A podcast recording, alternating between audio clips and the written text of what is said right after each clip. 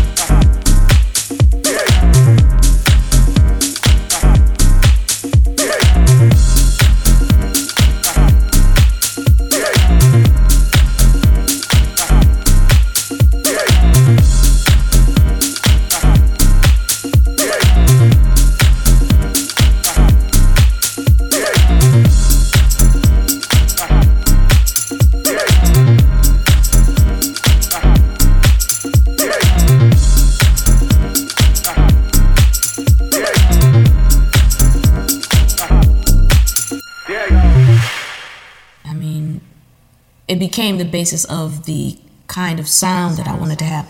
Because I have a jazz, I have a classical background, jazz background, funk background. I do all of these different things, and I think the hybrid and the mix of these languages um, is what my brand of of uh,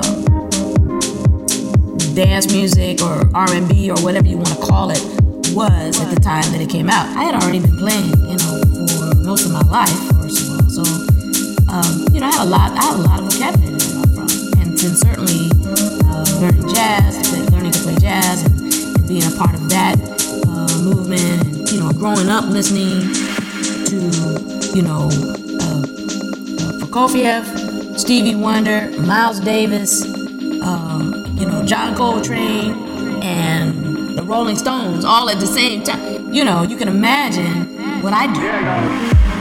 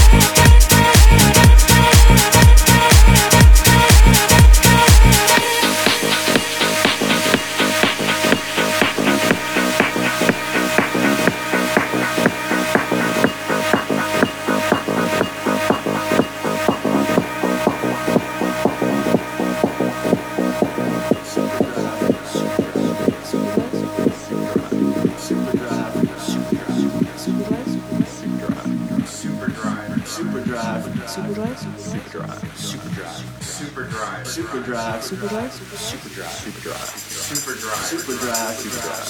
Super drive. Super drive. Super